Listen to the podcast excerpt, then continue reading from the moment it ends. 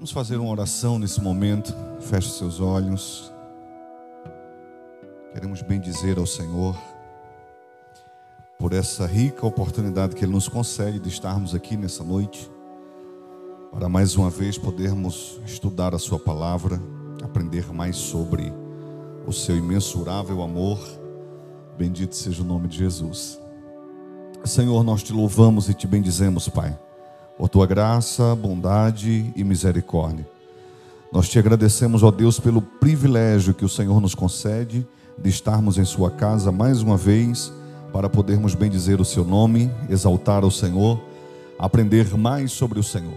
Pedimos que o Teu Espírito possa estar nos conduzindo, pedir que o Teu Espírito possa estar nos dando direção, abrindo os olhos do nosso coração.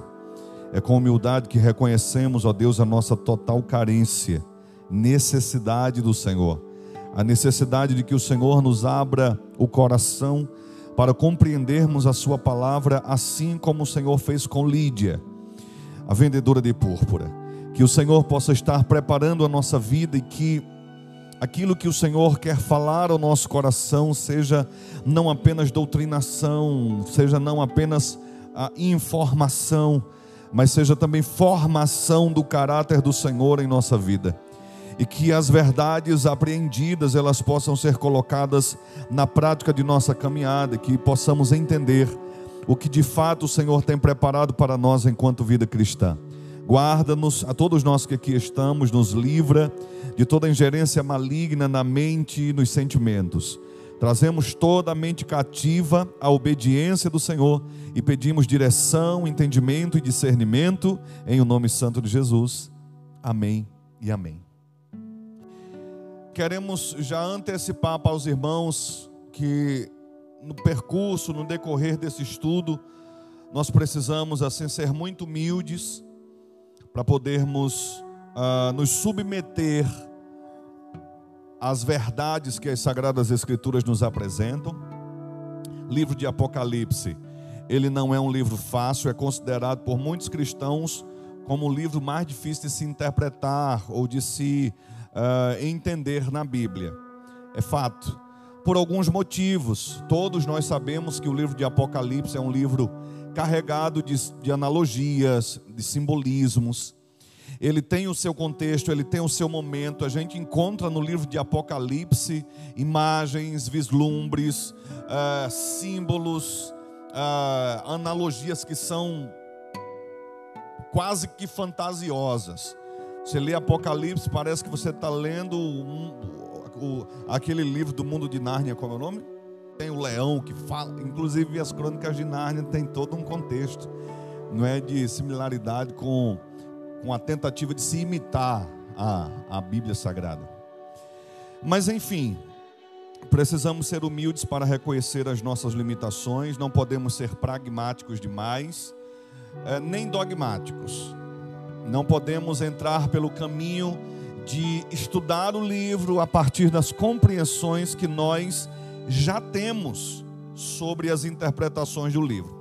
Todos nós temos ideias preconcebidas sobre Apocalipse. Quando você pensa em Apocalipse, o termo Apocalipse, de cara, o que é que vem ao seu coração? Revelação. Hoje nós conhecemos o termo Apocalipse. Mas durante toda a nossa história de vida, quando ouvimos o termo apocalipse, o que é que associávamos a quê? Destruição, alguma coisa ruim, não é alguma coisa pesada. Ah, muitas pessoas dizem que assim, não leem o livro de Apocalipse. Eu conheço crentes que dizem: olha, eu li a Bíblia quase, eu só não leio o Apocalipse porque algumas pessoas chegam até a declarar que têm medo de ler o livro de Apocalipse. E assim, é de difícil compreensão porque nós queremos interpretar, queremos interpretar os símbolos, as analogias, a partir da compreensão que nós temos, mas queremos assim dizer aos irmãos que a nossa base de interpretação se dará a partir da própria Bíblia. A gente precisa entender algumas coisas. Dentro da visão panorâmica, ao estudar, por exemplo, sobre a autoria, a gente vai, são os dois pontos da visão panorâmica, autoria e destinatários. E esses pontos são de extrema importância, porque nós vamos procurar entender não apenas quem escreveu, mas quais as circunstâncias que o autor estava vivendo no momento em que ele escreveu. E quando falamos sobre circunstâncias, nós estamos falando sobre o quadro político da época, social, estamos falando sobre o contexto não é, que estava é, circundando tanto o autor quanto os seus leitores. Entender que o autor, quando escreveu esse livro, ele estava falando de coisas que eram conhecidas. Temos aí dois mil anos de história, dois mil anos do texto até nós. E aí, em dois mil anos, muita coisa muda. Em dois mil anos, nós temos muitas, muitas surpresas. Mas quando nós tentamos nos aproximar da ideia do autor, nós conseguimos entender por que ele escreveu aquilo. E mesmo não tendo todas as analogias, alegorias e simbolismo na ponta da língua, na ponta dos dedos, mas a gente consegue recorrer a outras passagens que irão nos elucidar algumas coisas. Então nós temos muita a linguagem figurada, ela permeia todo o livro. Por exemplo, quando nós olhamos para os versos de número 10 e 11, quando você caminha por esses versos, que o texto nos apresenta sobre a forma como João está vendo Jesus. Imagine a partir do versículo de número é, 13, 13 e 14 do capítulo 1, a imagem inicial que ele pinta quando ele apresenta Jesus. Então veja o versículo de número 13. No meio dos sete candeeiros, alguém semelhante a um filho de homem, vestido com vestes talares e cingido à altura do peito com um cinto de ouro. Até aí tudo tranquilo. Mas aí no versículo de número 14, se você fechar os olhos e eu começar a fazer a leitura, aí você vai me dizer o que foi que você criou na sua cabeça. Então fecha aí os seus olhos. Esse personagem que se apresentou diante de João, ele tinha ah, os seus cabelos eram brancos como lã, brancos como a neve. E apesar de ter cabelo, fecha o olho, menino. E apesar de ter cabelos brancos como a neve, como a lã, os olhos eram como chamas de fogo. Então você tem cabelos brancos como a neve, brancos como a lã e olhos como chama de fogo. Verso 15 vai nos dizer: os pés deste, deste ser eram semelhantes a latão reluzente, como que refinado numa fornalha. A voz era como a voz de muitas águas. Está formando aí o personagem, não abra os seus olhos, não, deixe ser curioso.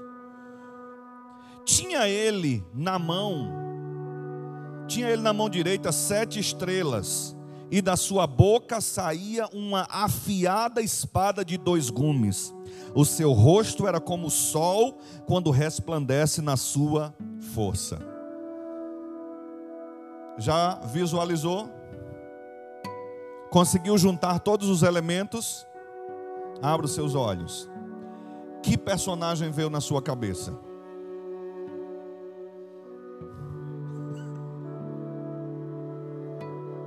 Imagina, mas é, quando o, o que se fala sobre esse personagem é algo assombroso.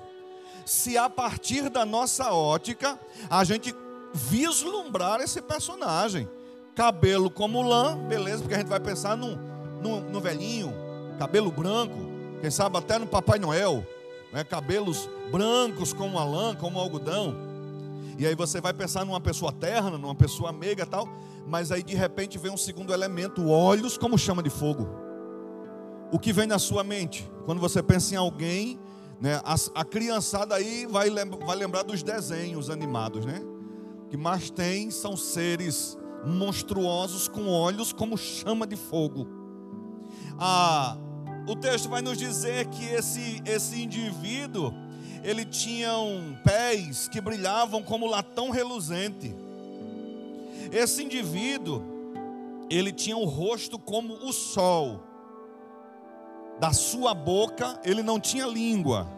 A língua desse personagem era uma espada que cortava nos dois gumes. Que indivíduo é esse? Imagine você de noite, passando na frente de um cemitério,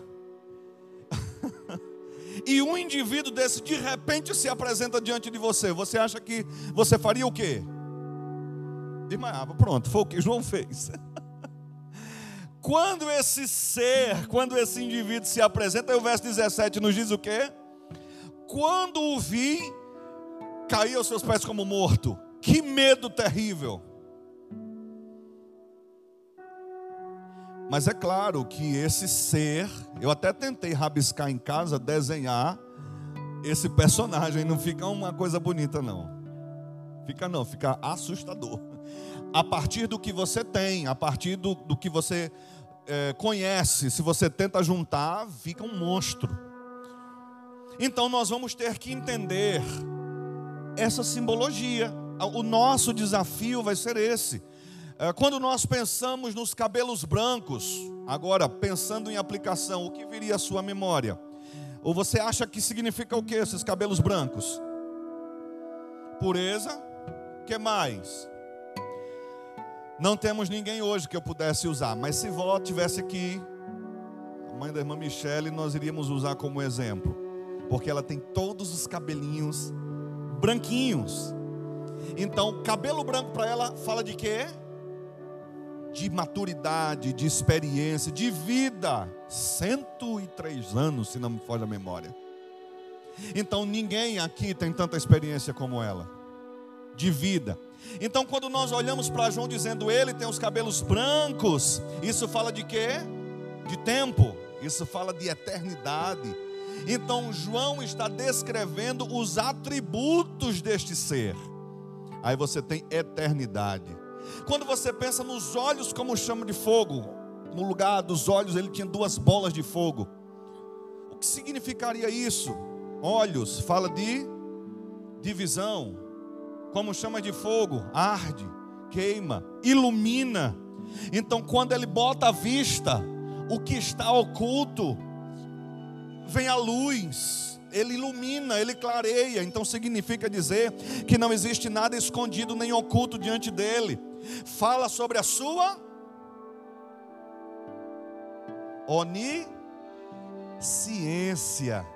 Nada pode se esconder dele. Seus olhos são como chamas de fogo. Então, até aí nós não vamos tendo muita dificuldade, uh, porque nós temos alguns, algumas deixas de algum lugar da Bíblia ou de aplicação, aplicações que eram conhecidas dos leitores. Mas nós já vamos ter outras passagens que não vai ser tão fácil da gente. Por exemplo, quando ele fala sobre os pés como latão reluzente. O que viria a ser isso? O que viria a representar isso. Não é? Nós vamos ver que temos outras passagens que falam sobre o juízo de Deus pisando, espreitando. Então, esses pés, como latão reluzente, fala sobre juízo, sobre ah, todas as coisas estarem debaixo do extrato dos seus pés. Então, nós temos outras passagens que nós podemos trazer e compreender a passagem, mas nem todas as passagens vão ser tão tão fáceis de se compreender dessa forma. Então nós precisamos nesta visão panorâmica, hoje vamos não vamos entrar precisamente no livro, apesar de já termos trabalhado esse primeiro, esse primeiro simbolismo, mas pensar nessa visão panorâmica que o livro se nos apresenta. Qual é o objetivo desse livro? Qual é o propósito de Apocalipse? É? Quando nós pensamos no próprio termo Apocalipse, o significado é revelação. É a junção de duas palavras gregas, apó, que significa uh, tirado de, e temos outras duas palavras que podem juntar a apó, que pode ser o termo calímina, que significa véu, e nós temos o termo calipto, que é de onde vem o termo calipso, ou apocalipse. E apocali, ou e calipto significa escondido, encoberto, oculto.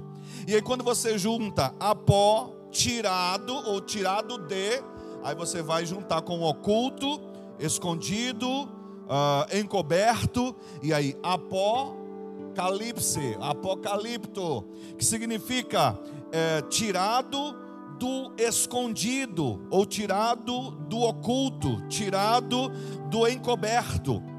A palavra revelação, revelar, tem exatamente essa raiz, descortinar. Algo está oculto e esta revelação surge tirando a cortina. E aí nós trazemos o termo descortinar.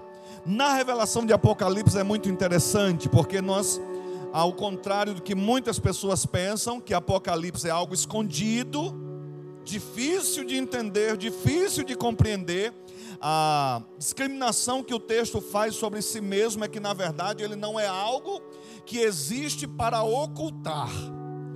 Ele é um texto, uma revelação, foi algo que foi dado a João com o intuito de descobrir, descortinar, trazer ao, à luz aquilo que não era compreensível. Então, o desafio é exatamente nós caminharmos no livro para que nós possamos entender, entendendo o seguinte: primeiro, Apocalipse foi escrito para nós, sim ou não? Sim e não. Eles não, o autor não tinha em mente nós. Nós não estávamos na mente de João. Ele escreveu para um público específico, em uma época específica, para fortalecê-los com, com relação a problemas específicos. Mas quando o próprio livro traz a ideia da revelação, nós vamos entender que ele também vai se aplicar, porque ele falará sobre a igreja, sobre a história da igreja. Então isso é interessante. O objetivo do livro do Apocalipse é revelar mostrar ao invés de ocultar. E o primeiro passo para estudarmos uma passagem bíblica, qualquer que seja, nós precisamos compreender o texto a partir da perspectiva do autor e tentando, no, tentando nos colocar na situação dos leitores originais. Quais são os passos que nós temos que dar para tentarmos nos colocar na condição dos leitores ou na situação dos leitores? entender o que eles estavam vivendo naquele momento. A preliminar do livro vai nos ajudar, porque todos nós aqui sabemos, é, se não oficialmente, extraoficialmente, se não com provas e argumentações, mas já de forma devocional, nós entendemos que os cristãos desta época de João estavam passando por profundas perseguições estavam tendo seus bens espoliados. Eles tinham perdido a sua liberdade. A adoração ao imperador estava em voga, a adoração ao imperador estava sendo imposta. Aqueles que não adoravam ao imperador, que era a religião oficial da época, eles eram tidos não é, como inimigos do Estado. E desde Nero, desde o ano 66, 68, quando Roma foi incendiada e jogaram a culpa nos cristãos, e Paulo possivelmente foi decapitado como sendo o líder da rebelião, de lá para cá, todos os imperadores agora achavam bonito perseguir os cristãos. Era campanha política campanha política, se ele dissesse que ele ia perseguir, ou se ele trabalhasse nessa linha, ele tinha a atenção de todo mundo na época. Então, a igreja no período de João estava sofrendo muitos mártires, estava sendo levada para ilhas, prisão, que era o caso de Pátimos, foi o que aconteceu com João e com tantos outros. E o imperador é, da época de, de João, ele chegou a matar familiares seus que eram cristãos. Imagine os que não eram. Então, caminhando nessa perspectiva, nós não vamos abrir mão de sempre estarmos procurando fazer a aplicação exegética, que é ah, compreender os textos a partir do próprio texto bíblico. Quando eu correlaciono um texto, eu estou praticando a exegese. Quando eu entendo um texto à luz do seu contexto, eu estou usando princípios de hermenêutica e de, exegese. Quando nós trazemos um texto mais simples para compreender um texto mais complicado, estamos usando a exegese. Então não podemos estudar Apocalipse como se ele não tivesse nada a ver com os outros textos. Ele tem uma mensagem apocalíptica, ele tem uma mensagem escatológica, mas eu pergunto: somente Apocalipse fala de escatologia, fala de, eh, de profecias para o fim dos tempos na Bíblia? Não. Temos outros textos na Bíblia, claro, que não, fora Apocalipse, não temos nenhum outro livro que, que traga esse título, Revelação, Apocalipse, Escatologia. Não, mas nós temos tantas outras passagens que nos, nos, uh, nos dão detalhes de coisas que vão acontecer no fim. Mateus, né, os, os capítulos finais do Evangelho de Mateus. Temos o que mais? 1 e 2 Tessalonicenses eles têm textos que falam sobre coisas que acontecerão no fim: arrebatamento, transformação, ah, o que mais? Ressurreição. Pedro, Hebreus, enfim, nós temos muitos textos, isso no Novo Testamento. Em se tratando de Velho Testamento, nós temos outros livros que são também escatológicos ou que têm aspectos escatológicos. Gênesis, nós temos passagens em Gênesis que nos que nos apontam para a escatologia. Nós temos Daniel, que é o apocalipse do Velho Testamento, Jeremias, que tem pontos escatológicos, Zacarias, que fala sobre a batalha de Megido, batalha do Armagedon, que trazem pontos com relação à escatologia. Não são autônomos, tudo se encaixa, e tudo se encaixa porque todos esses livros foram, eles têm Deus como seu autor, então eles não se contradizem. Na época que Apocalipse foi escrito, haviam outros livros apocalípticos. Nós temos Apocalipse de Moisés, Apocalipse de Pedro, nós temos Apocalipse de Enoque, nós temos, né, que são os tidos pseudepígrafos, nós temos a atribuição de livros a pessoas que nem tinham condições nenhuma de escrever, como foi o caso de Enoque. Enoque escreveu três Apocalipse, mas como assim? Antes de ser arrebatado. Ele escreveu antes de ser arrebatado, porque Enoque, o Enoque que nós conhecemos, qual é? Aquele Enoque lá de Gênesis, que andou com Deus, era justo, íntegro, era um caba tão invocado que Deus levou para ele e ele foi arrebatado para viver com o Senhor. Então, como é que muitos anos depois ele teria escrito um livro? Então, por conta disso, esses livros não entraram no cânon, são tidos como apócrifos. Pois bem, vamos partir para a, a visão panorâmica do livro. Vamos começar pela autoria. Na autoria do livro, eu sempre falo isso para que os irmãos, sempre que se proponham a estudar um livro, trilhem esse caminho. Na autoria, nós vamos tentar descobrir o que? Quem escreveu o livro.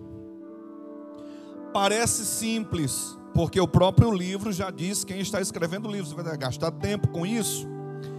Mas aí, como nós estamos partindo para um trabalho de pesquisa, a gente precisa seguir os passos. A ideia não é apenas dizer foi João, mas por que foi João e com que base nós estamos falando isso? Porque, amados, nós vivemos na época do achismo, nós vivemos na época do eu acho, eu acho que foi. O que mais encontramos hoje são pessoas discordando, especialmente nesses tempos de internet. Todo mundo é doutor, todo mundo é teólogo, todo mundo é psicólogo, todo mundo é filósofo, todo mundo é sociólogo. E aí, pessoas que nunca estudaram nada de psicologia se acham no direito de debater com grandes, com grandes professores da área. Na área de teologia, pessoas que nunca participaram de uma sala de seminário se acham no direito de debater, e é claro, no âmbito de, de, de, de internet, eles têm esse direito. O que choca muitas vezes é a falta de simancol de pessoas que não têm preparo acadêmico teológico nenhum e nunca têm humildade para reconhecer a palavra de alguém que estudou, que pesquisou, que foi na Terra Santa, que é doutor de grego, doutor de hebraico. Isso quer dizer muita coisa? Não, não quer dizer muita coisa, mas ajuda um bocado. E aí é interessante que quando a gente estude sobre algumas coisas, a gente abra mão do eu acho, eu penso que e possamos dizer: olha, eu defendo essa linha porque eu não estou sozinho na defesa dessa linha, eu tenho outras pessoas que, que pensam juntamente comigo. E quando você cita essas outras pessoas, aí o pessoal vai dizer: é, realmente, pastor Adi não é ninguém. Mas Augusto Nicodemos já tem um certo peso. Ah, pastor Adi não é ninguém, mas é, tem outro peso. Então, quando você estuda, você entende que existem linhas que podem ser pensadas, caminhos que podem ser trilhados, e há adepto para todo tipo de linha e para todos os tipos de posição. E aí nós precisamos procurar a coerência e o equilíbrio. Na autoria, nós temos duas coisas a observar: a evidência interna, ou seja, o que é que o livro diz sobre o autor do livro o que Apocalipse fala. E você vai encontrar textos no capítulo 1, verso 1, 4, 9, capítulo 22, versículo 8, que o próprio livro vai dizer que o autor do livro é João, ou pelo menos você vai estar linkando isso. Então, versículo número 1. Revelação de Jesus Cristo que Deus lhe deu para mostrar aos seus servos as coisas que brevemente devem acontecer. Ele as enviou pelo seu anjo e as notificou ao seu servo João, verso de número 4. João, as sete igrejas que estão na Ásia, pererei, pererei, pererei. Verso 9. Eu, João, irmão vosso e companheiro convosco na aflição. Ah, capítulo 22, verso 8. João vai se colocar também na fita. Então nós temos uma prova, uma evidência interna de alguém que era tão conhecido pelos seus leitores que ele não teve ao menos a preocupação de ampliar. Se olha, por exemplo, para João nos evangelhos, normalmente você encontra a citação João, filho de Zebedeu. É o mesmo João, filho de Zebedeu. Mas por que Zebedeu entra nos evangelhos, mas não entrou aqui em Apocalipse? Você acha que foi por quê? Quem era João quando Jesus apareceu? um pescador. Um pescador. Não. João era um pescador, aí Jesus o chama para ser discípulo, aí vai dando as credenciais, João, filho de Zebedeu, e você sempre vai encontrar isso. Mas aqui nós já estamos há 60 anos do ministério de Jesus, há 60 anos da morte de Jesus do envio de João como apóstolo, então são 60 anos trabalhando, estamos falando do último apóstolo. Todos os apóstolos já tinham morrido até aqui, todos. João é o último e foi o único que não morreu de morte matada. Foi o único que morreu de morte morrida. Ele não foi mártir no sentido de ter uh, de terem tirado a sua vida, foi mártir porque ele viveu como mártir, foi preso como mártir, sofreu como mártir, mas morreu velhinho na igreja de Éfeso, pastoreando a igreja, morreu pregando o evangelho. Quando nós olhamos para a evidência interna, nós podemos argumentar. E Berkoff vai dizer que só há uma pessoa que poderia usar o nome de forma tão solta e leve desta forma teria que ser João, filho de Zebedeu, João apóstolo, João, o mesmo autor do evangelho e das três epístolas, porque ele não precisava de mais nada para comprovar que era ele. Para nós, os estudiosos da linha liberal e da crítica vão dizer, ele precisaria ter dado as suas credenciais e ter se apresentado, mas ele não estava escrevendo para nós. Ele, ele estava escrevendo para pessoas que o conhecia profundamente. Ele chega a se associar, ou ele chega a associar os irmãos a ele como companheiros de perseguição. Então era alguém bastante conhecido. E Berkoff vai exatamente falar sobre isso, desta consciência de conhecimento que João tem sobre o seu serviço e o seu ministério. Para o nosso estudo é interessante, sem maiores detalhes, apenas para fundamentar a questão de autoria, que existem também evidências externas que fundamentam a autoria joanina do livro de Apocalipse. Quando eu falo sobre evidências externas, eu estou dizendo que são evidências que nós não tiramos da Bíblia. Nós tiramos do contexto social, político, filosófico da época, citações históricas que foram feitas sobre João como autor do Apocalipse, não é? Em tempos bem próximos da sua vida, da sua do seu ministério.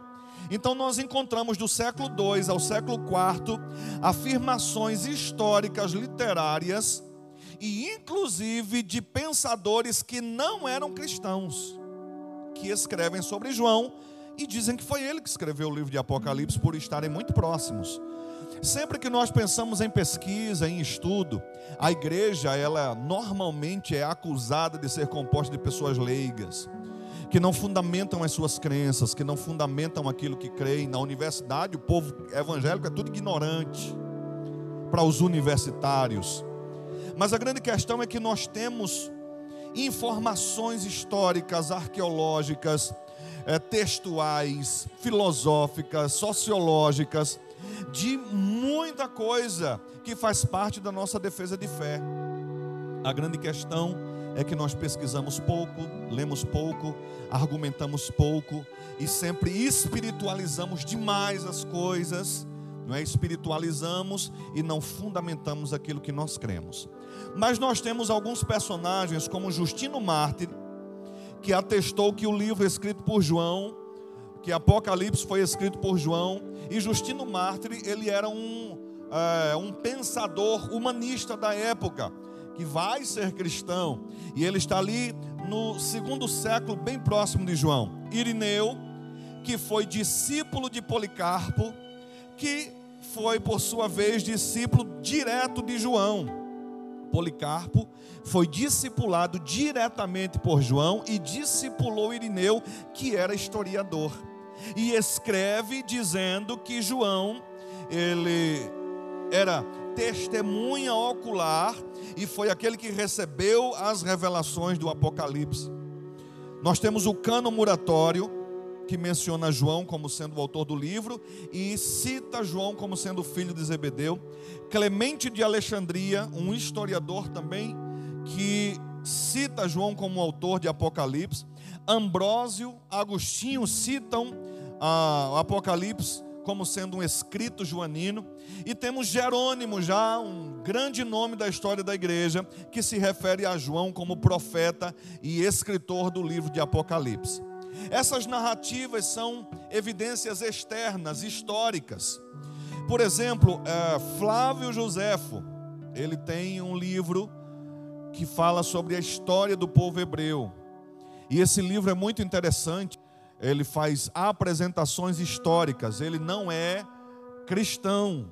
Ele é um, ele é um historiador secular dessa época, desse período. E ele faz muitas citações de muitas coisas importantes na Bíblia. Por exemplo, ele é um dos que fala sobre a realidade histórica de Jesus. Ele não era cristão, não tinha nenhuma pendência ou dependência religiosa, e ele fala sobre Jesus no seu livro. Ele fala sobre a crucificação de Jesus. E aí, para quem não defende a fé cristã, precisa engolir que há relatos históricos sobre passagens importantes, importantes na Bíblia. Então, uh, João, ele é. Existe a teologia liberal que tenta discordar da autoria joanina exatamente por não encontrarem a citação filho de Zebedeu ou alguma coisa do tipo que amarre. Mas a grande maioria dos estudiosos aceitam, concordam que João era o escritor de Apocalipse. Destinatários, para quem João escreve a carta? As sete igrejas da Ásia. É claro que essas sete igrejas da Ásia não eram as únicas igrejas da Ásia. Naquela região não existiam apenas sete igrejas. O número sete é simbólico no livro de Apocalipse. Significa completude, perfeição, então, número 7 vai marcar todo o livro de Apocalipse. É tanto que no esboço que nós vamos apresentar para os irmãos nas divisões, cada uma dessas divisões, ela inicia e ela termina exatamente tendo como referência o número 7. Então, o 7 você vai encontrar em todos os pontos que a gente vai trabalhar já já. Então, esse número 7 é simbólico, fala sobre perfeição. Então, assim sendo, as sete igrejas representam a igreja de forma geral. Nós vamos encontrar ensinos sobre perseverança, santificação, esfriamento, abandono, que são direcionados àquelas igrejas. Aí nós vamos encontrar uma linha que vai dizer que aquelas sete igrejas, não sei se vocês já viram algo uh, parecido com isso, representam períodos da igreja. A igreja uh, de Éfeso representou um período da igreja, e normalmente isso se dá na linha dispensacionalista, que a gente também vai explicar o que significa. Então, cada igreja representa um período, aí nós temos a a igreja de Laodiceia, a igreja da apostasia, a igreja da frieza, a igreja morna, até chegarmos na igreja, não é de Filadélfia, que é a igreja glorificada. Mas queridos, não há maior apoio teológico essa linha. Todas as as passagens que se referem às sete igrejas se referem à igreja, à plenitude da igreja e em todo o tempo. É tanto que tudo que vai acontecer a partir da apresentação às sete igrejas, são uh, ensinos a estas igrejas, consequentemente a toda a igreja de Jesus. E aí a gente vai poder caminhar a partir disso aí. Então, os destinatários da carta, do livro, são as sete igrejas, que na verdade representam toda a igreja. Isso faz com que essa carta seja contemporânea, faz com que essa carta seja prática mesmo para os nossos dias. Em que data o livro foi escrito? Alguém viu alguma coisa sobre isso? Hã? É. Tem a linha de que ela vai ser escrita entre 81 e 96, porque por causa do imperador Domiciano. Mas existe uma outra data. Vocês viram alguma coisa relacionada a isso? De 37, não é? A 68, você vai encontrar ali 50, é, 54, 55 até 68, que se dá exatamente no período de Nero. Jerusalém foi destruída em que ano? Quem lembra? 70. Jerusalém foi destruída no ano 70 pelo general romano Tito. Então há uma linha uh, que é a linha preterista, que eu vou explicar já já o que é, que traduz o livro de Apocalipse, que aplica o livro de Apocalipse quando, como sendo algo que se cumpriu inteiramente até o ano 70. Então tudo que está em Apocalipse já se cumpriu, segundo essa linha. Porém, Existem muitos pontos que a linha preterista não consegue explicar. Quando se refere, por exemplo, à volta de Jesus, ao arrebatamento da igreja. Então, assim, como, como se cumpriu tudo até o ano 70 com a queda de Jerusalém?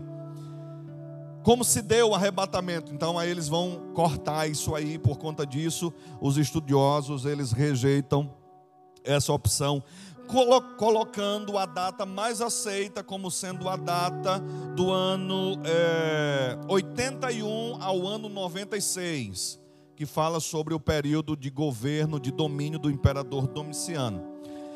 É, ele vai ser escrito ali pela, pela década de 90 e é o que a maioria entende. É fato que os cristãos por esse período estavam sendo terrivelmente perseguidos a perseguição fazia parte da vida da igreja. E aí, se você lê o volume 1 do livro A Era das Trevas, de Justo Gonzalez, você vai encontrar um livretozinho, é uma recomendação de leitura para você. Volume 1 da coleção ilustrada de Justo Gonzalez. Ele vai falar sobre esse período que vai de Jesus a, até o ano 312 o volume 1 e o volume 2 vão abarcar todo esse tempo, que é o tempo da perseguição. você vai encontrar algo interessantíssimo. Se você não leu, eu recomendo que você leia. Por quê? Eu, particularmente, fui muito abençoado quando li esse material, porque ele fala, ele cita circunstâncias, ele cita nomes, relação de cristãos que foram perseguidos e como foram perseguidos. Então você tem testemunhos que são muito marcantes testemunhos de pessoas que perseveraram. Você vai encontrar Blandina, Perpétua e tantos outros nomes de pessoas que se sentiram honradas e privilegiadas em poderem morrer por Jesus. O que é muito diferente do que tem acontecido hoje por causa dessa distorção do evangelho que é pregado. Quando nós pensamos em Apocalipse, nós não podemos cometer o erro de aplicá-lo apenas pensando no futuro, apenas escatologia, apenas em coisas que vão acontecer. O livro de Apocalipse foi escrito exatamente para fortalecer a igreja daquele momento. Então, isso apresenta ao livro de Apocalipse também uma característica presente. Apocalipse, eh, as linguagens e as figuras que João usa, em uma grande maioria, são tiradas do convívio dos seus leitores ou de passagens do Velho Testamento. Há passagens em Apocalipse que são muito parecidas com algumas passagens em Daniel. E que os seus leitores, quando ele cita essa, essa, quando ele apresenta esses simbolismos, eles já entendem o que João está querendo dizer. Nós a quem sofremos, porque além de não termos acesso às informações imediatas das alegorias e dos simbolismos, queremos ainda forçar a barra traduzindo o texto a partir da compreensão contemporânea que nós temos. Arrebenta, a gente não consegue. A língua é dinâmica, a gramática é dinâmica, a cultura é dinâmica, então as coisas mudam ah, as leis elas mudam. E aí quando nós vivemos em um contexto atual como que nós vivemos e queremos compreender uma passagem, isso não se aplica apenas a Apocalipse, mas a qualquer livro antigo, a qualquer livro da Bíblia, querer interpretar, interpretar esses livros hoje ah, com a compreensão que nós temos de coisas que aconteceram há dois mil anos atrás, a gente vai penar. Pois bem, em que situação João está? Qual é o contexto de João? João está na ilha de Pátimos. Alguém leu alguma coisa sobre essa ilha? Uma ilha prisão, seca, inóspita, desértica. Era uma ilha que é pedregosa, inclusive os prisioneiros trabalhavam pesado, com pouca comida, muito trabalho e muito calor no juízo era para deixar o caba doido. Então essa ilha, ela era a última opção quando se tratava de punição para os piores criminosos da época. E quem é que foi para lá? João. E o que João fez para ir para essa ilha? Pregou o evangelho. Falou de amor.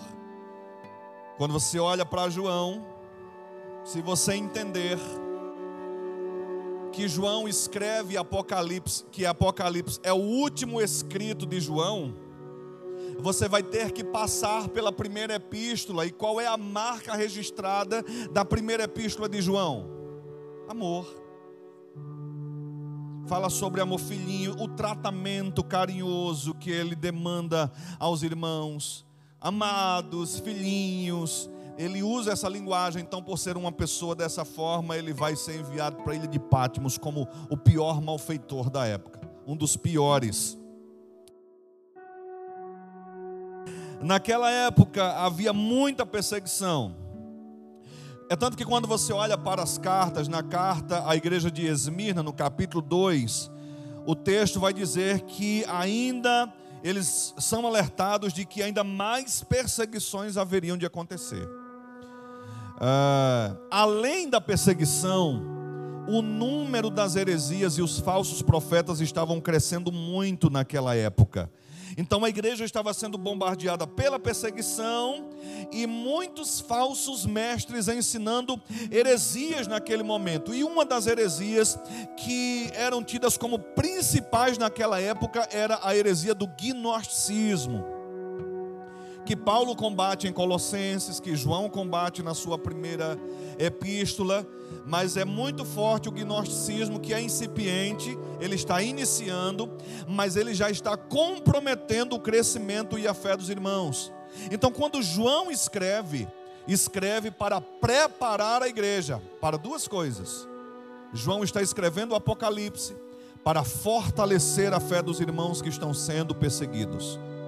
João escreve Apocalipse para prevenir os irmãos quanto aos falsos mestres. Então, se nós pensarmos que todo o livro de Apocalipse não foge dessas características, nós nos aproximamos dos leitores, porque hoje nós somos perseguidos? Sim, existem perseguições infinitamente maiores à igreja, se não a igreja brasileira, mas a igreja em outros países, países comunistas, uh, países que compõem a janela 10 por 40, países islâmicos, onde a perseguição é ferrenha, uh, o índice ou o aumento terrível das heresias, isso em âmbito mundial.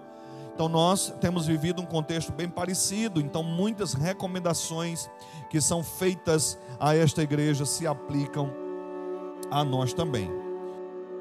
Quais são as linhas de interpretação que permeiam a, o estudo do livro de Apocalipse? Interpretação preterista, interpretação histórica, interpretação futurista e a interpretação idealista.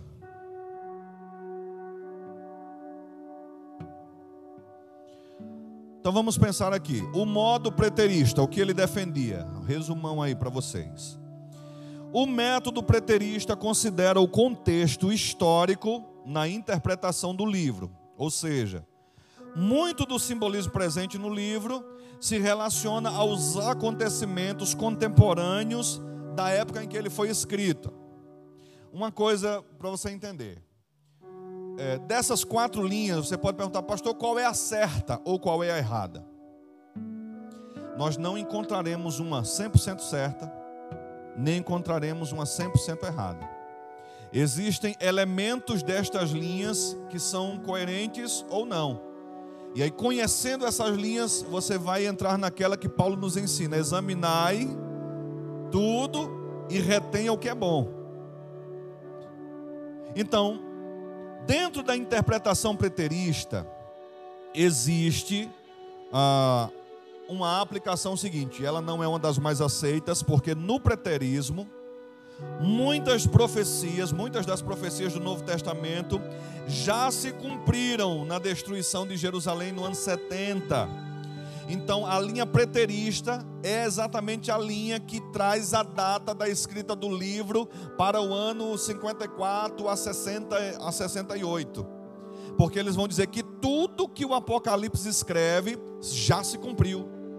Já se cumpriu ah, com a queda de Jerusalém. Por isso, a ideia de preterismo, antecipação, é uma data antecipada. Então, dentro da interpretação preterista, existem duas linhas. Nós podemos classificá-la de duas formas. Existe o preterismo moderado e o preterismo radical. Por isso que não se fecha totalmente a questão. No preterismo radical, se acredita que tudo se cumpriu até o ano 70. Se tudo se cumpriu até o ano 70, eu pergunto qual é a importância de estudarmos Apocalipse? Nenhuma. Tudo se cumpriu. Então ele não deveria nem ao menos ter entrado no cânon. Ele poderia entrar no cânon apenas com, é, com um gênero histórico e não profético. Porque se tudo já se cumpriu e você encontra o fechamento do cânon né, próximo ao segundo século, então Apocalipse não deveria ter a credencial de ser um livro profético de revelação, mas sim um livro histórico, porque tudo já se cumpriu. Essa é a linha radical. Na linha do preterismo moderado, então eles vão acreditar que existe uma segunda vinda, ressurreição dos mortos, julgamento final. Então nem tudo se cumpriu. A grande maioria já se cumpriu, mas algumas coisas ainda se cumprirão. Essa linha ela é tida como uma linha, de todas as linhas, ela é a mais considerada como herética, porque ela nega os fundamentos básicos da fé cristã, como a segunda vinda de Cristo. Então, ao estudar o preterismo, você vai ver outras aplicações, outras coisas, mas ela não é uma das mais aceitas. Interpretação histórica.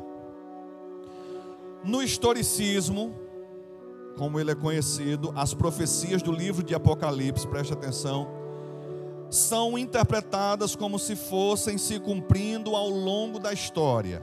Dessa forma, muitas profecias já se cumpriram, outras estão em pleno cumprimento e também existem aquelas que ainda se cumprirão.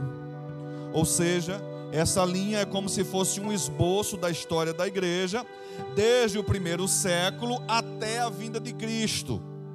É uma das mais antigas linhas e uma das mais aceitas. Até o século XIX, desde o primeiro século até o século XIX, agora bem pertinho da gente, essa linha de interpretação histórica ela era predominante. Ou seja, o livro de Apocalipse possui elementos que já se cumpriram, inclusive na própria queda de Jerusalém no ano 70, é um dos cumprimentos de Apocalipse. Existem passagens que estão se cumprindo em nossa época, e existem passagens que se cumprirão, que ainda serão concretizadas. Século XIX, nós temos a, é, é, a linha de interpretação histórica vai ceder lugar a uma outra linha que é um pouquinho mais perigosa, que é a linha futurista. Nesta linha futurista, nós temos o, agora a chegada ah, do chamado pré-milenismo dispensacionalista. São muitas palavras complicadas. São muitas palavras que a gente não tinha acesso. Mas é interessante que você vá anotando. Quando você, quando o pastor lançar uma dessas palavras que você não tem o costume, não é habitual, você não ouve com frequência, se você não conseguir pegar, levanta a mão e pergunta de novo. Por quê? Porque você vai pesquisar em casa. Pré-milenismo dispensacionalista. Por que é, pastor, que o povo não gosta de estudar Apocalipse? Por causa disso. Tem todas essas palavras. Mas, pastor, a gente não podia pular e já ir direto para o texto? Até poderíamos. Vamos estudar o texto. Mas eu preciso compreender essas linhas. Porque normalmente, quando você está estudando escatologia, aqui ou ali você vai encontrar alguém perguntando: E aí, pastor, o senhor é o que? Aminelista? O senhor é dispensacionalista? O senhor é pré-tribulacionista? Pós-tribulacionista? Aí você vai dizer o que significa tudo isso aí, pastor? Cada coisa tem o seu significado. O senhor crê que Jesus vai voltar antes do arrebatamento, durante o arrebatamento ou depois do arrebatamento? O milênio é literal ou é figurado, é simbólico? A linha amilenista que a gente vai ver diz que nós já estamos no milênio. Então, cada linha tem a sua aplicação e a gente vai ter que também dar uma pesquisada nesses termos. Então, vamos aí. Interpretação futurista. Nesta interpretação, quase tudo no livro de Apocalipse está relacionado aos acontecimentos futuros dos tempos finais. Para alguns, com exceção apenas dos três primeiros capítulos de Apocalipse, a interpretação futurista se popularizou com o surgimento da corrente escatológica conhecida como dispensacionalismo ou pré-milenismo. Por pré-milenismo nós queremos dizer o quê? Que é algo que vai acontecer antes do milênio pré-milenismo dispensacionalista, que acabou se tornando a principal visão escatológica dentro do movimento pentecostal. Então, aí, em resumo, qual é a visão pentecostal sobre o, sobre o arrebatamento é a visão dispensacionalista, que é a visão que eu acho que uma grande maioria de nós já teve em nossa ignorância. Foi o que nós defendemos, porque a grande maioria dos que aqui estão praticamente vieram da igreja pentecostal, sim ou não? A grande maioria veio da Assembleia de Deus, veio da Deus é Amor, veio da, das igrejas pentecostais. E a igreja pentecostal, em sua grande maioria, esmagadora, defende a interpretação futurista ou dispensacionalista ou pré-milenista dispensacionalista. O que defende essa linha? Alguns pontos que aí você vai estudar com calma em casa. Essa linha defende, em sua grande maioria, que haverá um, um arrebatamento secreto da igreja. Que é exatamente esse arrebatamento que vai se dar num piscar de olhos e que ninguém viu a não ser quem foi arrebatado. Antes de um período de sete anos de grande tribulação. Então, qual é a ordem cronológica do dispensacionalismo? Eles vão ensinar que o, é, o arrebatamento da igreja vai ser o estupim que vai dar início à grande tribulação, que durará sete anos. E aí você tem os passos. Durante esse período, ah, surgirá a besta, que será um, um líder político, que vai liderar um governo mundial. Dentro desse processo vai surgir o falso, o falso profeta, que vai promover o ecumenismo religial, eh, religioso mundial que vai estabelecer o governo do anticristo. No processo do governo do anticristo, ele vai fazer um tratado de paz com Israel, uh, um tratado de sete anos de paz, com três anos e meio. Eh, o anticristo vai exigir adoração no templo vai querer ser chamado de Deus. Aí Israel vai perceber que é o anticristo, vai se revoltar. Esse anticristo que já vai ter o poder mundial em suas mãos, vai levantar todas as nações contra Israel. E aí é onde entra as passagens de Zacarias, que Israel vai ser encurralado no Monte das Oliveiras em Jerusalém. Todas as nações irão batalhar contra Israel, que é onde vai se dar a batalha de Gog e Magog. São termos que talvez você nunca tenha ouvido na vida. Eu acho é pouco. Mas isso aí faz parte da linha dispensacionalista. Então, quando Israel estiver perdido, não tiver mais o que fazer, Jesus, que já levou a igreja, e enquanto o mundo está em batalha, a igreja está onde? Nas bodas do Cordeiro. Está só na alegria, no final desses sete anos, quando o tratado de paz se quebra, então Jesus vai voltar, e é aí onde entra a segunda volta de Jesus. Qual é o problema dessa linha teológica? É que a Bíblia diz que Jesus só vai voltar mais uma vez, não diz que ele vai voltar e subir e depois voltar. Você não encontra base bíblica para afirmar isso. Mas era o que nós acreditávamos, sim ou não? E aí é claro que Jesus levou a igreja. Quem foi que ficou aqui? Israel, que rejeitou o Messias. Então, enquanto Israel está aqui, agora eles vão ter que lutar sozinhos por sua salvação, não aceitando o sinal da besta, não aceitando o domínio do anticristo, eles vão ter que lutar sem o Espírito Santo, vão ter que lutar sem a Bíblia para crer em Jesus, para que quando Jesus volte, eles possam ser salvos, porque perseveraram até o fim. Agora, queridos, me diga uma coisa. Pense comigo. Qual é a lógica que existe na possibilidade de alguém perseverar em manter a fé e seguir a fé em Jesus sem o Espírito Santo? Se isso, pense bem, irmãos, se isso fosse possível, o que nós estaríamos dizendo acerca do, da, do, do ministério do Espírito Santo? Que ele era, que ele poderia ser desnecessário. Ora, se existe um momento que a humanidade poderá resistir e perseverar na fé sem o Espírito Santo, então isso quer dizer que eu posso fazer isso hoje. Isso quer dizer que eu posso mudar a minha vida sem depender do Espírito Santo. Significa dizer que eu posso decidir buscar a Deus sem que o Espírito Santo interfira. Eu posso escolher ser salvo sem que o Espírito Santo me convença de que eu sou pecador. Então eu estou dizendo com essa linha que essas questões são possíveis. E eu pergunto: esses pensamentos já existem hoje, sim ou não? Existem. Como é que chamam esse pensamento? Livre arbítrio.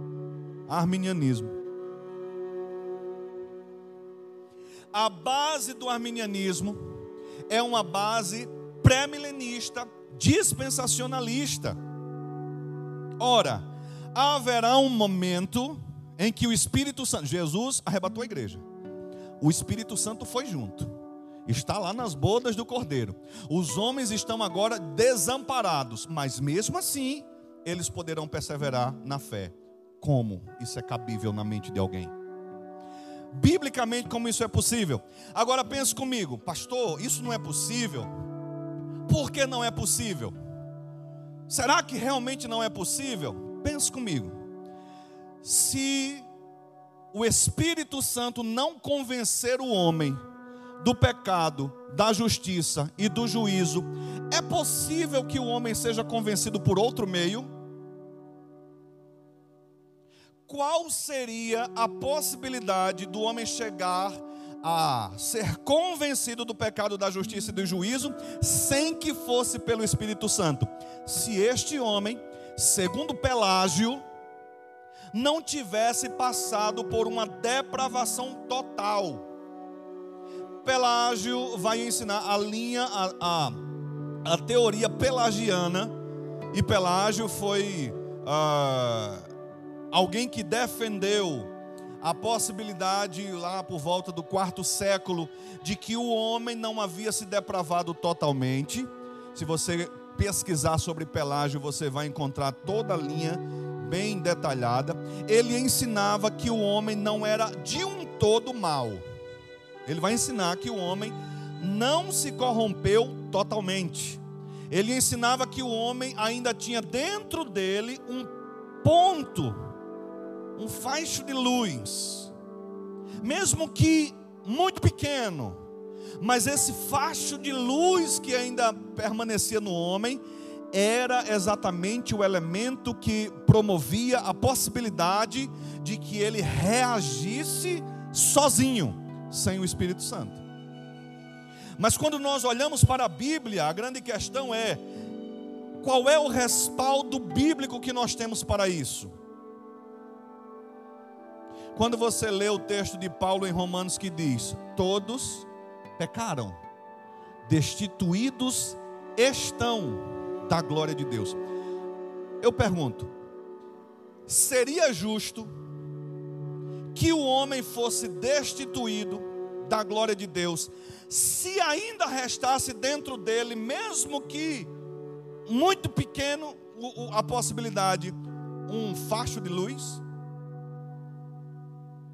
Será que não seria injusto da parte de Deus excluir de sua glória alguém que ainda tinha algo dentro deles sobre Deus?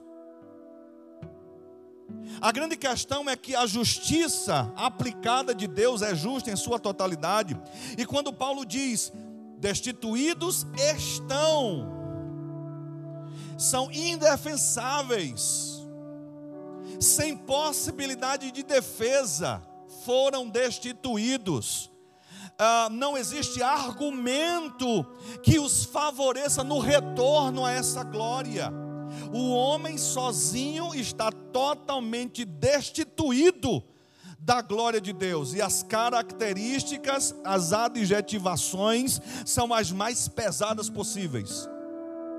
O que nós encontramos, a Bíblia dizer é que o homem está morto em seus delitos e pecados, o que nós encontramos a Bíblia dizendo é que o homem é alienado e inimigo de Deus.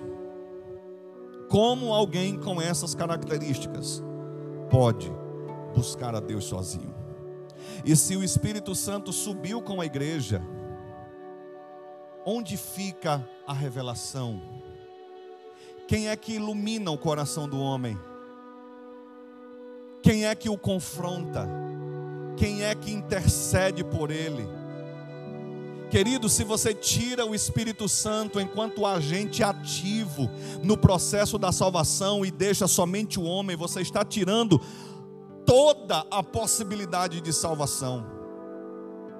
Então é heresia dizer que por ocasião do arrebatamento da igreja e do levar da igreja e juntamente o Espírito Santo vai junto, alguém nesse interim possa buscar servir a Deus ou manter a sua fé sozinho. Principalmente diante de perseguições e provas e todas essas coisas. Então, última, última linha, interpretação idealista. A interpretação idealista, ela é, se diz sobre ela que ela é totalmente simbólica. Na medida em que ela interpreta toda a descrição presente no livro de Apocalipse apenas como símbolos, verdades ou ideais espirituais, ou seja, não existe nada tangível, material, histórico, tudo é espiritual e simbólico. Nada irá ocorrer realmente na forma literal histórica. Tudo será completamente espiritual. Tudo é espiritual. Parece que essa linha já está bem, bem a, a, a, enfática hoje, né? Tudo para a igreja é espiritual. Tudo se dá só no âmbito da espiritualidade. Então, de forma resumida, o idealismo interpreta o Apocalipse como um símbolo da luta entre o bem e o mal, entre a igreja e o paganismo. Não é? Existe o domínio, o poder satânico, e ela trabalha a partir de verdades uh, dela, ensinando que tudo é espiritual e tudo é apenas uma aplicação simbólica. E aí ela tira a realidade do sofrimento, das provações, e quando você olha para Apocalipse, não dá para interpretar, interpretar Apocalipse assim. Por exemplo, quando João vê aquela grande multidão, uma grande multidão que está vindo com vestes brancas, e ele pergunta ao anjo: Quem são estes e de onde vieram? A resposta do anjo vai ser: Estes são os que vieram da grande tribulação. Então, se essa grande tribulação não é real, como explicar uma grande tribulação espiritual? Como se explica o ideal desta linguagem simbólica sem o sofrimento da tribulação, sem as provações da tribulação? Não é possível interpretarmos dessa forma. Então aí nós vimos o que? Nós vimos as linhas de interpretação. Procure essas linhas de interpretação. E aí o nosso horário já está indo embora, mas eu queria que você anotasse também resumidamente as diferentes correntes escatológicas. Temos linha de interpretação, a forma como as pessoas veem o livro e interpretam o livro. Mas existem correntes escatológicas que divergem na sua aplicação. Quais são estas correntes escatológicas? Anote aí os títulos para você poder procurar estudar. Tarefa para casa tem muito. Pré-milenismo histórico. Pré-milenismo dispensacionalista. Terceira corrente é o pós-milenismo.